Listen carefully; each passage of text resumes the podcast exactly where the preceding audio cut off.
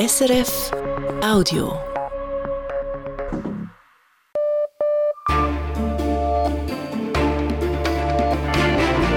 Radio SRF Echo der Zeit mit Simon Hulliger. Unsere Themen am 2. Februar. Ein Verbot von Aktionen auf Fleisch. Eine CO2-Steuer auf Lebensmittel. Die Vorschläge eines wissenschaftlichen Gremiums für eine nachhaltigere Ernährung und die Reaktion des Bauernverbandes. Die Supermärkte stärken, die Effizienz steigen. Die Aufgaben des neuen Mikrochef Mario Irminge. Dann Bronzebüsten aus Benin in Schweizer Museen ausgestellt. Wurden sie seinerzeit von der britischen Kolonialarmee geplündert? Wir konnten jetzt in dem Bericht eine Kategorisierung vornehmen, welche Objekte also sicher und welche wahrscheinlich geplündert wurden 1897. Fast 100 Objekte sind betroffen, erklärt die Leiterin der Benin-Initiative Schweiz. Und Mali, ein Land, wo sehr viel Baumwolle wächst, aber kaum eine Textilindustrie existiert. Woran liegt das? Eine Reportage aus Westafrika. Im Echo der Zeit. Wir beginnen mit den Nachrichten und Livia Schmid. EU-Kommissionspräsidentin Ursula von der Leyen hat sich in Kiew mit dem ukrainischen Präsidenten Zelensky getroffen. Sie versprach weitere Unterstützung für das kriegsversehrte Land. Zum einen kündigte von der Leyen Gelder an für den Wiederaufbau der von Russland zerstörten Energieinfrastruktur. Dafür will die EU rund 150 Millionen Euro zahlen. Zudem stellte die EU-Kommissionspräsidentin ein Zentrum in Aussicht, das sich der Verfolgung von Verbrechen in der Ukraine widmet. Dieses soll am Internationalen Strafgerichtshof im niederländischen Den Haag entstehen. An einer Medienkonferenz mit dem ukrainischen Präsidenten sprach von der Leyen auch davon, dass die EU ein weiteres Sanktionspaket gegen Russland schnüren wird.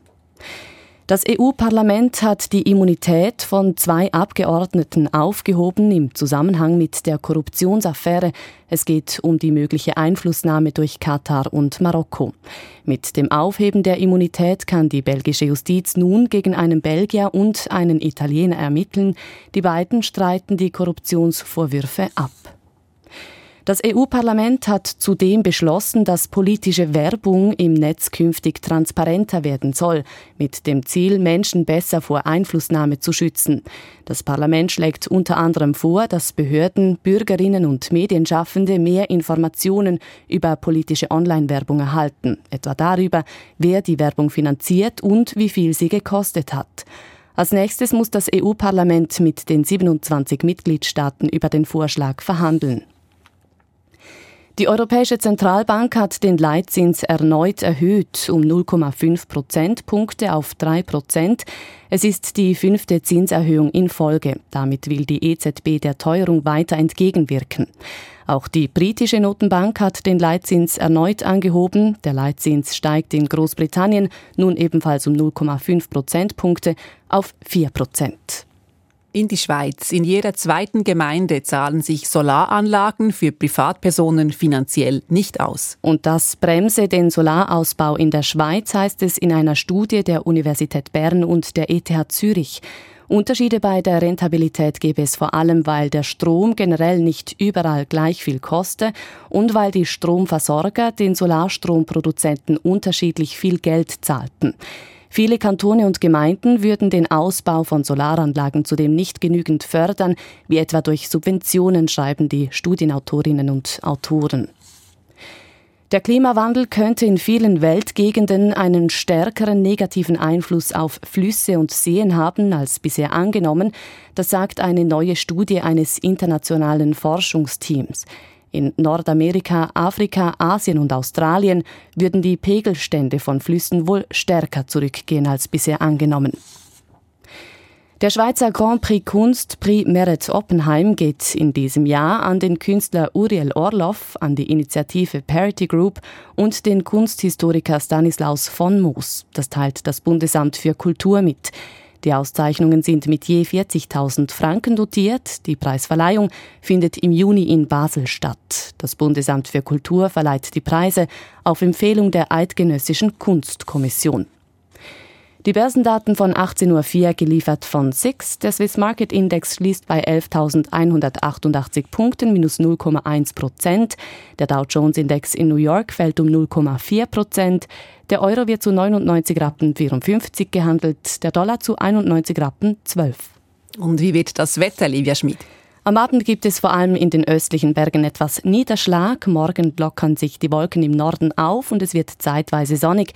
In den Alpen und im Süden gibt es noch mehr Sonnenschein. Im Norden liegen die Höchstwerte um 9 Grad, im Süden mit Nordföhn bei 16 Grad. Linsen und Bohnen statt Eier und Fleisch.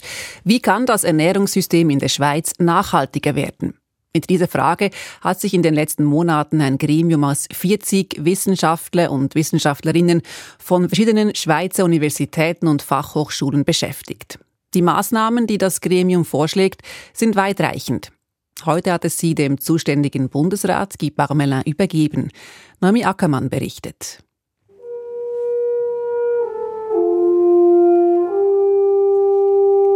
Alphornklänge begleiten die Übergabe des Leitfadens an Guy Parmelin. Über 75 Seiten erklären die mehr als 40 Wissenschaftler, wie sie die Ernährung in der Schweiz nachhaltiger machen wollen.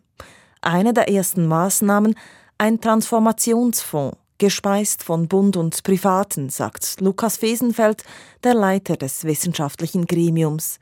Es brauche mehrere Milliarden Franken, beispielsweise für Förderprogramme von Junglandwirtinnen.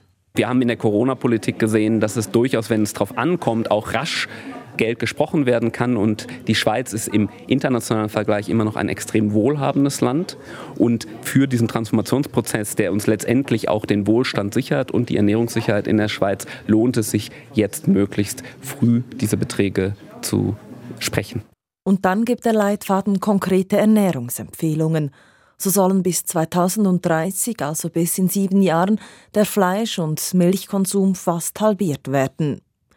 Auch die Vizepräsidentin des Schweizerischen Bauernverbandes ist vor Ort, Anne Chalonde.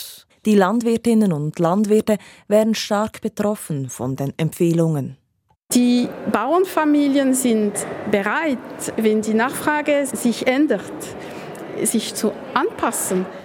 Doch im Moment seien tierische Produkte nach wie vor stark gefragt. Man sieht zum Beispiel bei das Geflügel oder die Ei, die, das Konsum ist stark gestiegen und die Bauernfamilien haben sich angepasst, um auf diese Nachfrage eine Antwort zu geben. Damit wiederholt Anne Chalond, was der Bauernverband in den letzten Jahren bei allen Landwirtschaftsvorlagen gesagt hat.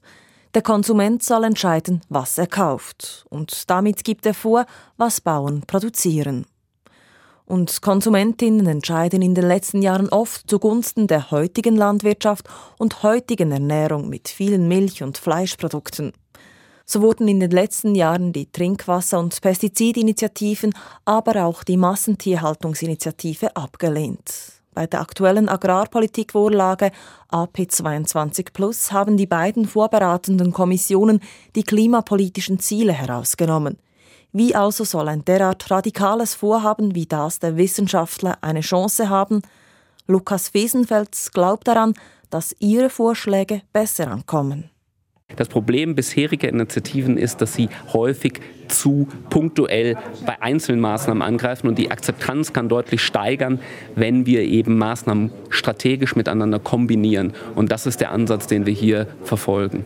Ein erster konkreter Ansatz der Wissenschaftler setzt bei der Außerhausverpflegung an, also in Kantinen oder im Takeaway-Bereich. Ja, also ganz konkret wissen wir aus Studien zum Beispiel, wenn man das Angebot pflanzlicher Gerichte um 50 Prozent erhöht, dass dann bis zu 80 Prozent mehr dieser Gerichte nachgefragt werden. Das heißt nicht, dass man ein Veggie Day vorschreibt, sondern dass man einfach den Anteil erhöht, dass man zum Beispiel auch in einem Bolognese etwas weniger Fleisch als vorher rein tut oder dass man mehr pflanzliche Gerichte äh, zur Verfügung stellt. Das sei einfach umzusetzen. Die Transformation sei eben nicht nur Aufgabe der Landwirtschaft, sondern die ganze Wertschöpfungskette müsse einbezogen sein. Später soll noch eine CO2-Abgabe auf Lebensmittel hinzukommen. Auf die Empfehlungen angesprochen, meint der zuständige Bundesrat Guy Parmelin. Wir haben nicht gewartet auf solche Input, aber sie bringen etwas um äh, überlegen für die nächsten Etappe. Man habe auch schon gewisse Maßnahmen für eine nachhaltigere Landwirtschaft umgesetzt, sagt Bachmelin und verweist auf die Reduktionsziele bei den Pflanzenschutzmitteln. Daher sei es auch eine Interpretationssache, wie viel schon erreicht sei. Das ist immer das, das Glas äh, halb voll oder halb leer. Das Thema Landwirtschaftspolitik wird in der Frühjahrssession aktuell. Dort wird die Agrarpolitik 22 plus debattiert.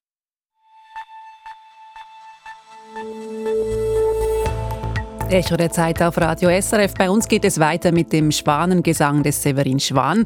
Zum letzten Mal präsentierte er als Chef des Pharmaunternehmens Roche die Jahreszahlen, eine Bilanz seiner Amtszeit. Mit den Herausforderungen an die Kinder- und Erwachsenenschutzbehörde KESP zehn Jahre nach deren Gründung.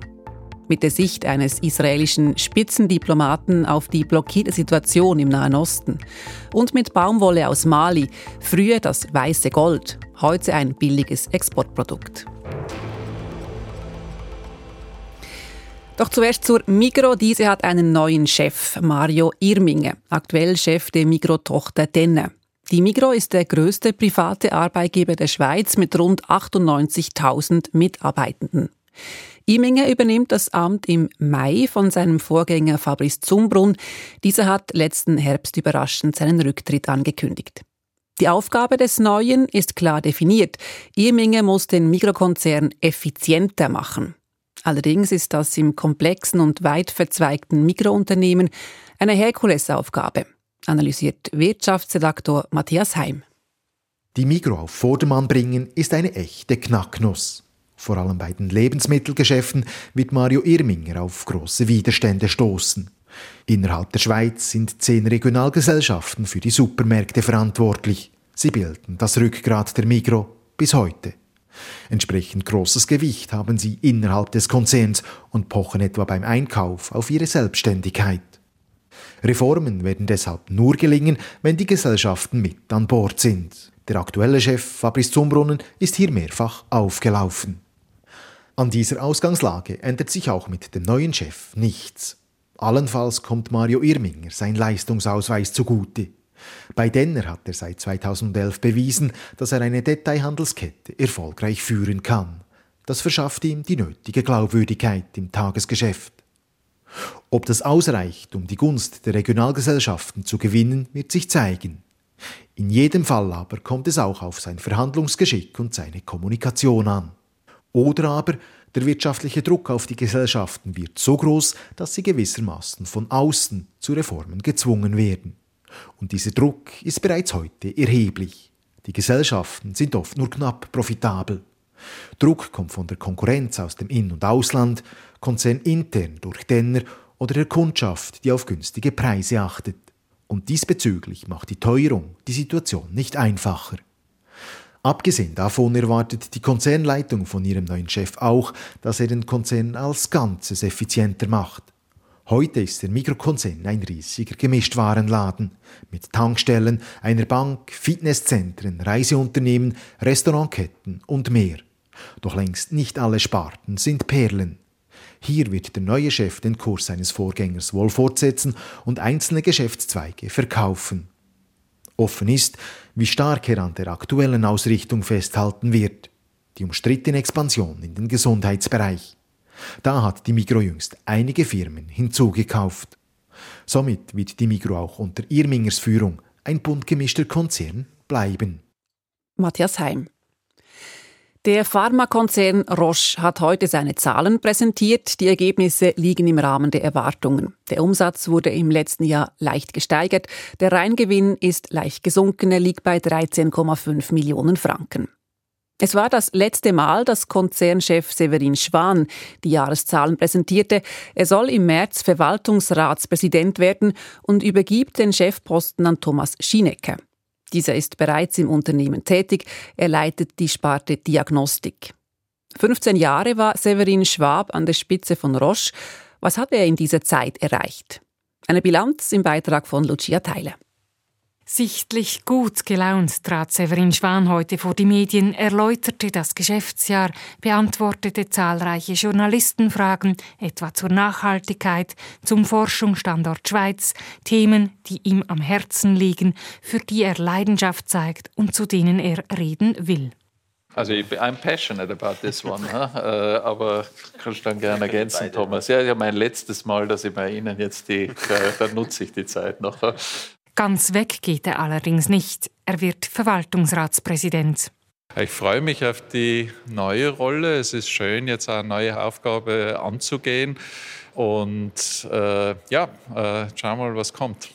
Analysten ziehen zu seinen 15 Jahren an der Konzernspitze eine positive Bilanz. Stefan Schneider, Analyst bei der Bank von Tobel, sagt, über die Zeit als CEO ist viel gegangen bei Roche. Er hat, äh, als er es übernommen hat, dann war das eigentlich eine Onkologiefirma und er konnte das diversifizieren. So, dass Roche heute nicht nur Krebstherapien im Angebot hat, sondern auch Medikamente gegen andere Krankheiten, wie etwa die Bluterkrankheit oder auch Arzneien, die bei Covid-Patienten eingesetzt werden.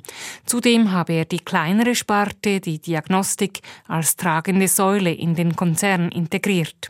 Also wenn man zusammenfassen will, unter ihm ist Roche zwischenzeitlich sogar zum größten Pharmaunternehmen der Welt aufgestiegen. Jetzt nach 2022 ist sie immer noch in der Top-Liga. Kaum jemand hätte das gedacht, als Severin Schwan 2008 die Führung bei Roche übernommen hat, denn er war als Ökonom und Jurist kein eigentlicher Pharmaspezialist. Damals dominierte die Finanzkrise. Zudem stemmte Schwan mit der US-Tochter Genentech die damals größte Übernahme der Schweizer Wirtschaftsgeschichte. Michael Navrat, der für den Finanzdienstleister Octavian Roche analysiert, erinnert sich. Also das ging schon mächtig ähm, gleich ins Zeug. Es war schwierig. Schwierig, die Finanzierung und die Integration hinzubekommen. Beides sei gelungen. Aber Severin Schwan habe auch einzelne schlechte Jahre gehabt, etwa 2010, als der Konzern Stellen abbauen musste, oder das letzte Jahr, als klar wurde, dass die Erforschung der Alzheimer-Medikamente nicht wie geplant vorankommt. Forschung, das ist immer eng verbunden mit Pech und Glück. Schwan habe beides gleichermaßen erlebt und den Mitarbeitenden viel Verantwortung überlassen. Es war eine Führung an der langen Leine, kann man sagen. Und das nehme ich dem Severin Schwan nicht übel, sondern das finde ich gut, dass er das gemacht hat. Als besondere Leistung werten die Analysten Schwans Geschick, die Interessen der Roche-Erben in den Konzern zu tragen und umgekehrt. Analyst Michael Navrat sagt, so im Hintergrund, wie er die Fäden so zusammengehalten hat. Das fand ich gut. Dass er nun nach seiner Zeit als Chef zum Präsidenten gewählt werden soll, sei als Zeichen des Vertrauens der Familie, die hinter Roche steht, zu verstehen. Nur der Zeitpunkt, der sei nicht optimal gewählt. Sein Abgang ist etwas schlecht getimt, finde ich, nämlich nach 2022 reflektiert unseres Erachtens der Aktienkurs einfach nicht das, was äh, Severin Schwan für die Firma hat umsetzen können. Das die Sichtweise des Analysten Stefan Schneider. Aber auch aus Roche-Kreisen von Mitarbeiterinnen und Mitarbeitern ist viel Positives zu hören über den Chef, der nun abtritt und damit große Fußstapfen hinterlässt. Lucia Teile. Immer wieder ist die KESB in den Schlagzeilen, die Kinder- und Erwachsenenschutzbehörde. Vor zehn Jahren löste sie die alten Vormundschaftsbehörden ab. Heute hat die größte KESB der Deutschschweiz, jene der Stadt Zürich, Bilanz gezogen. Was auffällt, es sind zunehmend ältere Menschen, die von KESB-Entscheiden betroffen sind. Zürich-Korrespondent Dominik Steiner. Zwei Jahre lang war die neue Behörde kaum jemandem bekannt. Dann kam der Fall Flach. In dieser Gemeinde im Zürcher Weinland erstickte im Jahr 2015 eine Mutter ihre beiden Kinder. Sie waren ihr von der CASP weggenommen und in einem Heim untergebracht worden. Dieses Ereignis habe das Image der CASP lange geprägt, sagt Guido Fluri. Er ist Präsident der Kescher, der Anlaufstelle für Menschen, die von einer CASP-Maßnahme betroffen sind. Der Fall Flach war da ein Kommunikationsgau, der über Jahre hinweg nachwirkte. Inzwischen ist das ständige Trommelfeuer von der Politik und den Medien auch etwas verstummt. Nach zehn Jahren kann man sagen, die KESP ist ein wichtiges Glied im Kindes- und Erwachsenenschutz geworden. Die allermeisten Fälle laufen in Anbetracht der Komplexität eigentlich gut. Und doch arbeitet die KESB weiterhin daran, ihren Ruf zu verbessern, sagt Michael Allgäuer, der die KESB der Stadt Zürich leitet. Man müsse wegkommen vom Bild einer Behörde hinter grauen Mauern, die Familien auseinanderreißt. Das war sehr aufwendig, das zu korrigieren. Ich glaube, wir haben aber hier Fortschritte gemacht aber weiterhin hier Bedarf besteht von unserer Seite, hier weiter aufzuklären darüber, was wir machen, was unser Auftrag ist. Recht machen kann es die CASP nie allen. Greift sie zu früh ein, wehren sich die Betroffenen, macht sie zu spät etwas, ist das Unheil schon passiert. Aktuell sind es rund 150.000 Menschen in der Schweiz, die von der CASP betreut werden. Darunter nicht nur Kinder und deren Eltern, sondern vermehrt Seniorinnen und Senioren. Und auch bei älteren Menschen ist die Aufgabe der CASP delikat. Die Behörde steht im Spannungsfeld zwischen Selbstbestimmung und Schutzauftrag. Die Leute sollen so lange wie möglich für sich selbst sorgen, in der eigenen Wohnung bleiben, die Rechnungen selber bezahlen. Das versuche die CASP auch zu ermöglichen, so Michael Allgäuer von der Stadt Zürcher CASP. Zunächst würden sanfte Maßnahmen angeordnet, wie etwa eine Begleitung durch die Spitex. Doch wenn all das dann scheitert und ein Wohnungsverlust äh, droht und die Gefahr besteht, dass die Spitex nicht mehr kommt, weil die Rechnungen nicht bezahlt werden, dann müssen wir eingreifen und gegen den Willen eine Beistandschaft machen. Den richtigen Moment zu finden ist schwierig und gelingt nicht immer. Das spürt auch Guido Fluri von der Kescher. Bei der Meldestelle kämen vermehrt ältere Menschen, die von der KESB einen Beistand bekommen haben. Die Personen, welche sich bei der Kescher meldeten, fühlten sich oftmals zu wenig von ihnen unterstützt oder zu stark eingeengt in ihrer Autonomie. Viele Hilfesuchende schilderten, dass sie vor allem häufige personelle Wechsel als belastend wahrnehmen und empfinden. Häufig seien die Beistände schlicht überlastet, müssten zu viele Menschen gleichzeitig betreuen, was dazu führe, dass sie die Stelle wechselten. Es brauche daher mehr Ressourcen, fordert Guido Fluri. Zehn Jahre nach der Einführung der KESP hat der Druck auf die Behörde etwas nachgelassen, sie arbeitet aber weiterhin daran, in der Bevölkerung Vertrauen für ihre Arbeit zu schaffen.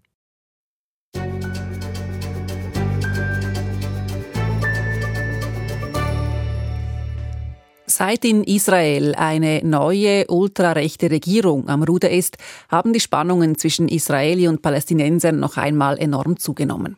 Auf Gewalt von der einen folgt Gegengewalt von der anderen Seite.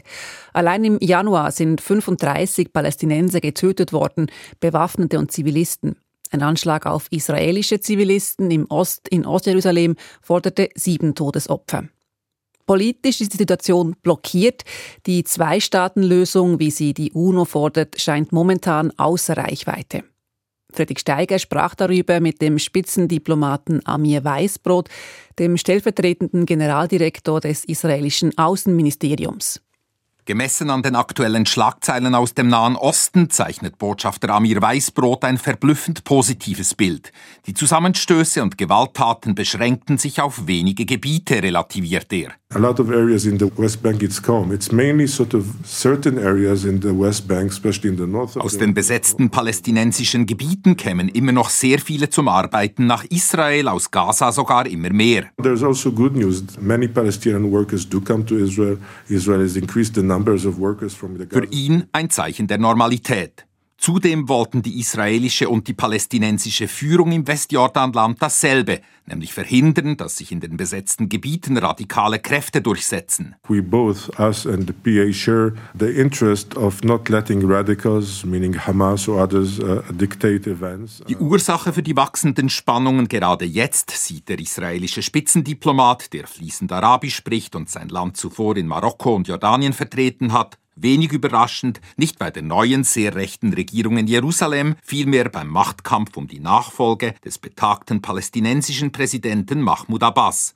Weil der sich seit Jahren weigere, Wahlen durchzuführen, stecke seine Regierung in einer Legitimationskrise.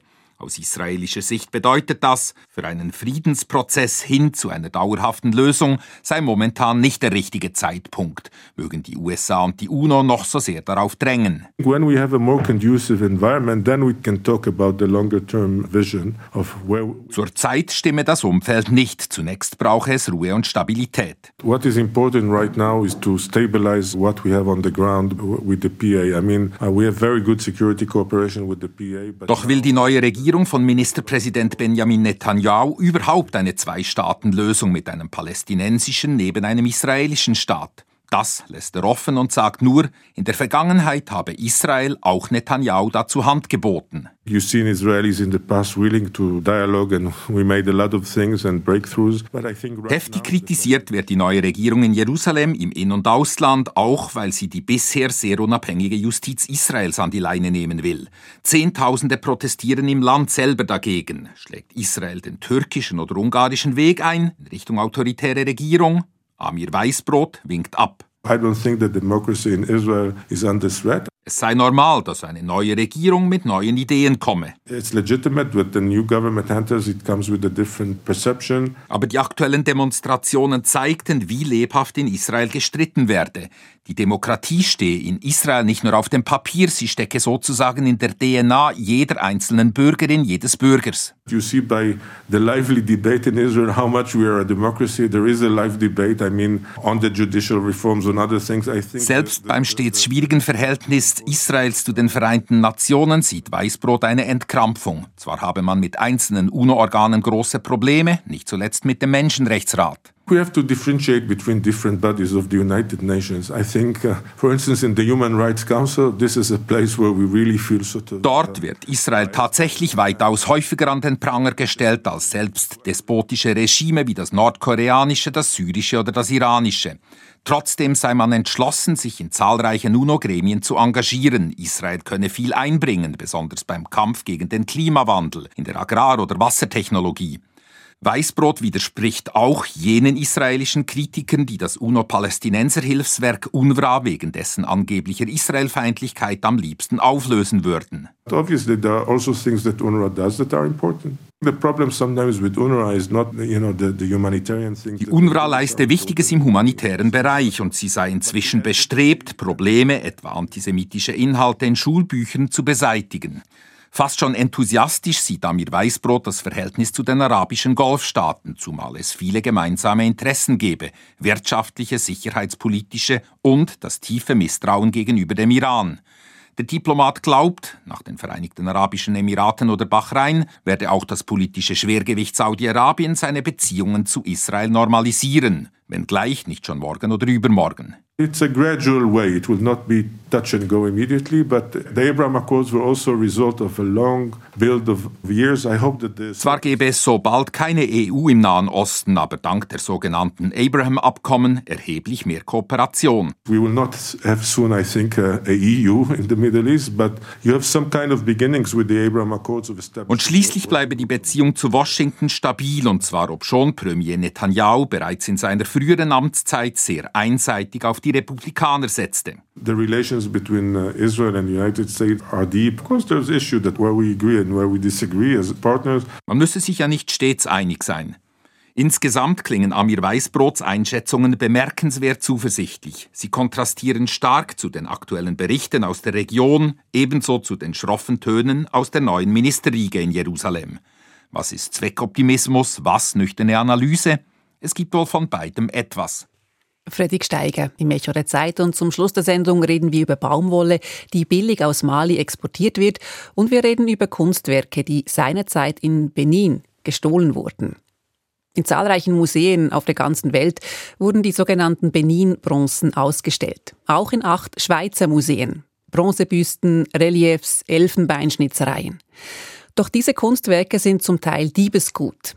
1897 haben britische Truppen im ehemaligen afrikanischen Königreich Benin Objekte gestohlen, im heutigen Nigeria. Wie also umgehen mit diesen Museumsstücken?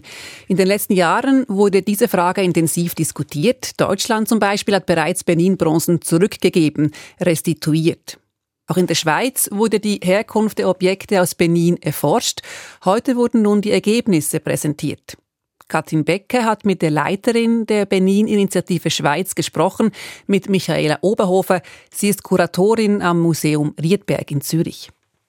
Sie haben in den letzten anderthalb Jahren im Rahmen der Benin-Initiative Schweiz die Objekte aus Benin, die sich in der Schweiz befinden, erforscht. Was sind denn die Erkenntnisse?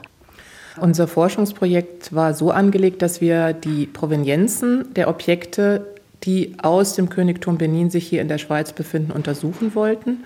Und die Frage war eben, inwiefern die Objekte mit der Militäraktion 1897 zusammenhängen oder nicht. Vorher gab es große Wissenslücken. Wir konnten das eben nicht für alle sagen. Auch jetzt gibt es die noch, weil wir noch nicht zu Ende geforscht haben. Aber wir konnten jetzt in dem Bericht eine Kategorisierung vornehmen, welche Objekte also sicher und welche wahrscheinlich geplündert wurden 1897. Was Sie gemacht haben innerhalb des Forschungsprojektes, Sie haben so eine Art Provenienzampel angelegt. Also Sie haben vier Kategorien geschaffen. Rot, Orange, Gelb und Grün sozusagen. Welche Objekte stammen denn nun aus diesem Zusammenhang 1897 der britischen Strafexpedition? Also wir haben insgesamt 96 Objekte auf unserer Liste gehabt und haben dann bei 21 feststellen können, dass es irgendwie wirklich starke Indizien gibt oder Indizien gibt, dass sie 1897 geplündert wurden. Und bei 32 weiteren sprechen eben viele Gründe dafür, dass sie sehr wahrscheinlich geplündert wurden. Mich interessiert, wie geht es nun weiter? Also wird man diese Objekte restituieren? Wir sind offen für Restitutionsfragen. Wir haben jetzt äh, eine nigerianische Delegation eingeladen, die vor allem aus äh, Kooperationspartnern von uns bestand, in denen wir jetzt in den letzten eineinhalb Jahren zusammengearbeitet haben. Und sie waren jetzt einige Woche da. Wir haben uns verschiedene Sammlungen angeschaut und eben auch zusammen eine Deklaration, eine gemeinsame erarbeitet, äh, indem wir uns auf bestimmte gemeinsame Punkte geeinigt haben. Und ein Punkt ist eben, dass das Eigentum der Objekte an die ehemaligen Eigentümer zurückgeführt werden sollte. Und dieser ähm, Transfer of Ownership, also diese Übertragung des Eigentums kann bedeuten, dass es dann zum Beispiel wirkliche Repatriierung von Objekten gibt, also dass Objekte aus der Schweiz nach Nigeria wieder zurückgehen. Aber die nigerianische Seite hat auch immer ganz stark gemacht, dass es nicht darum geht, die Schweizer Museen äh, zu lehren, sondern dass es vielmehr auch da äh, Möglichkeiten besteht, dass man zum Beispiel eine Zirkulation von Objekten hat und bestimmte Objekte, die eben in Nigeria jetzt sind, in der Schweiz zeigt oder eben auch wie das in Deutschland gemacht wird, dass man Dauerleihgaben macht, also dass die Objekte in den Museen bleiben, das Eigentum wird übertragen, aber sie können auch weiterhin hier in der Schweiz gezeigt werden. Aus Ihren Worten schließe ich jetzt, es gibt seitens Nigeria keine Restitutionsansprüche. Genau, also gegenüber der Schweiz oder auch Schweizer Museen gibt es von nigerianischer Seite keine Restitutionsforderungen bisher. Das heißt, unsere Initiative war eigentlich sehr proaktiv und ist auf die nigerianische Seite zugegangen. Sie haben eben ähm, geschildert, dass es ganz unterschiedliche Möglichkeiten gibt, dieses Erbe gemeinsam anzutreten. Welche Bedeutung haben denn diese Objekte für die Menschen heute in Nigeria? Also die Objekte oder auch das Königtum und der Ober, der König, spielen heute noch eine sehr große Rolle in Benin. Es ist durch die Bank eigentlich so, dass es sehr bedauert wird, dass es in Benin City oder auch in Nigeria so wenige Museen oder auch Möglichkeiten gibt, Originalobjekte zu sehen. Also wir haben zum Beispiel einen Gießer eingeladen, der auch Teil der Delegation ist, der bestimmte Objekte eigentlich nur aus Katalog Bildern kennt und noch nie selber in der Hand gehabt hat und eben ganz ähm, erstaunt war, als er dann eine Glocke auch von der Rückseite angeschaut hat und gesehen hat, okay, die ist gar nicht dekoriert, so wie er gedacht hat, weil er nur die Vorderfront vom Katalogbild kannte. Und aus diesen Gründen ist es, glaube ich, wichtig, dass man äh, wirklich drüber nachdenkt gemeinsam, wie diese Objekte auch der nigerianischen Bevölkerung äh, zugänglich gemacht werden kann. Gleichzeitig ist es aber so, dass die nigerianische Seite auch immer wieder betont, wie wichtig das eigentlich ist, dass diese Objekte weiterhin auch in der Schweiz gezeigt werden, weil sie auch wie so Botschafter für jetzt diese lange Geschichte und für diese künstlerische Produktion angesehen werden. Michaela Oberhofer, sie ist Leiterin der Benin-Initiative Schweiz. Die Fragen stellte Katrin Becker. Das weiße Gold, so nannte man in Mali die Baumwolle. Mali ist der wichtigste Baumwollproduzent Afrikas. Doch mittlerweile hat das weiße Gold an Glanz verloren. Die Baumwolle wird zu Dumpingpreisen exportiert. Viel können die Malerinnen und Malier mit Baumwolle nicht mehr verdienen. Es gibt zwar Versuche, dies zu ändern, etwa mit mehr lokaler Textilproduktion. Doch es ist schwierig, wie die Reportage von Afrika-Korrespondent Samuel Buri zeigt. Ein Arbeiter wäscht Dreck aus dem Baumwolltuch. Der fermentierte Schlamm gibt dem Stoff die Farbe. Ein schwarz-beiges Muster erscheint auf dem Tuch. Es ist Bogolan, ein traditioneller Stoff Malis, gefärbt im Atelier Ndolo in der Kleinstadt Segu. Gründer Boubacar Doumbia erklärt, Mali produziert viel Baumwolle, nur ein Teil davon wird lokal zu Stoff verarbeitet. Wir färben ihn von Hand. 760.000 Tonnen Baumwolle produzierte Mali letztes Jahr, so die Regierung. Praktisch alles wird exportiert.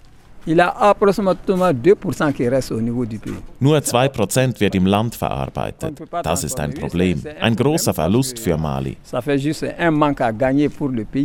Viel ändern daran kann Boubacar Doumbia nicht, mit seinem kleinen Atelier und einigen Angestellten. Er verkauft seine Textilien in erster Linie an Liebhaber von Malis Kultur und Touristinnen, doch die sind nach dem Militärputsch und aufgrund der Bedrohung durch Dschihadisten noch seltener geworden.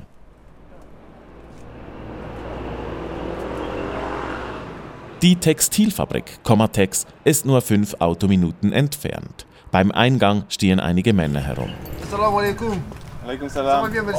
Die Türen der Fabrikhallen rosten, die Fenster sind verstaubt. Seit zwei Jahren steht die Fabrik still. Als klar wird, dass die Besucher nicht türkische Investoren sind, sondern bloß Journalisten, schlägt die Stimmung um.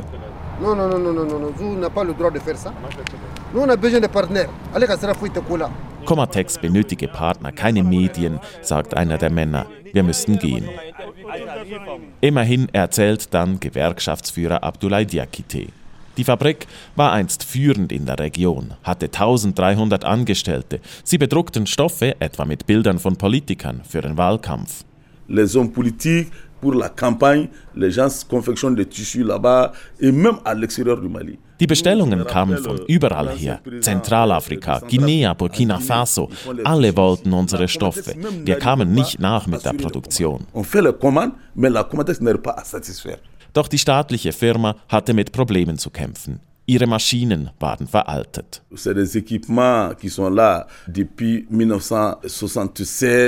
Wir haben Material, das noch von 1977 ist. Die letzte Erneuerung fand 2005 statt.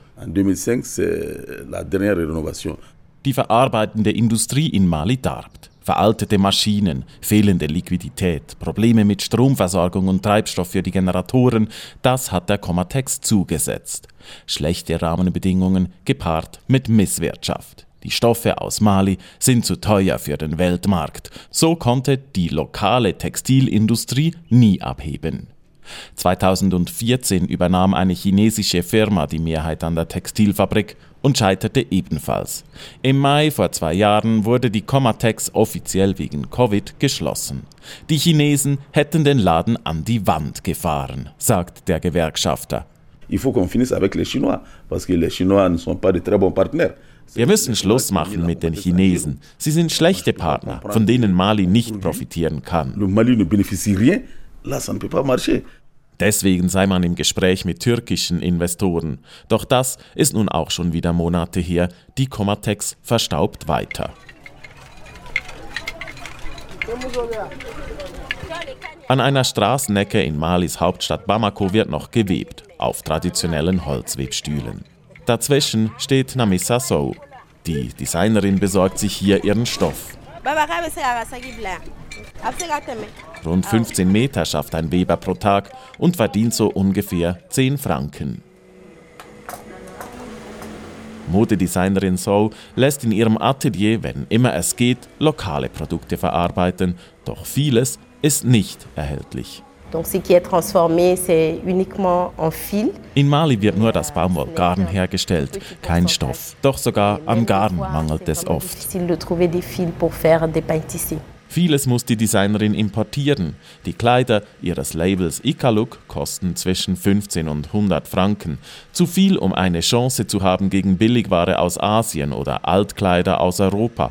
Doch es gelang der Designerin, sich lokal einen Namen zu schaffen. Trotz schwieriger Rahmenbedingungen, zwei Militärputsche in den letzten Jahren, Sanktionen der westafrikanischen Wirtschaftsgemeinschaft gegen Mali.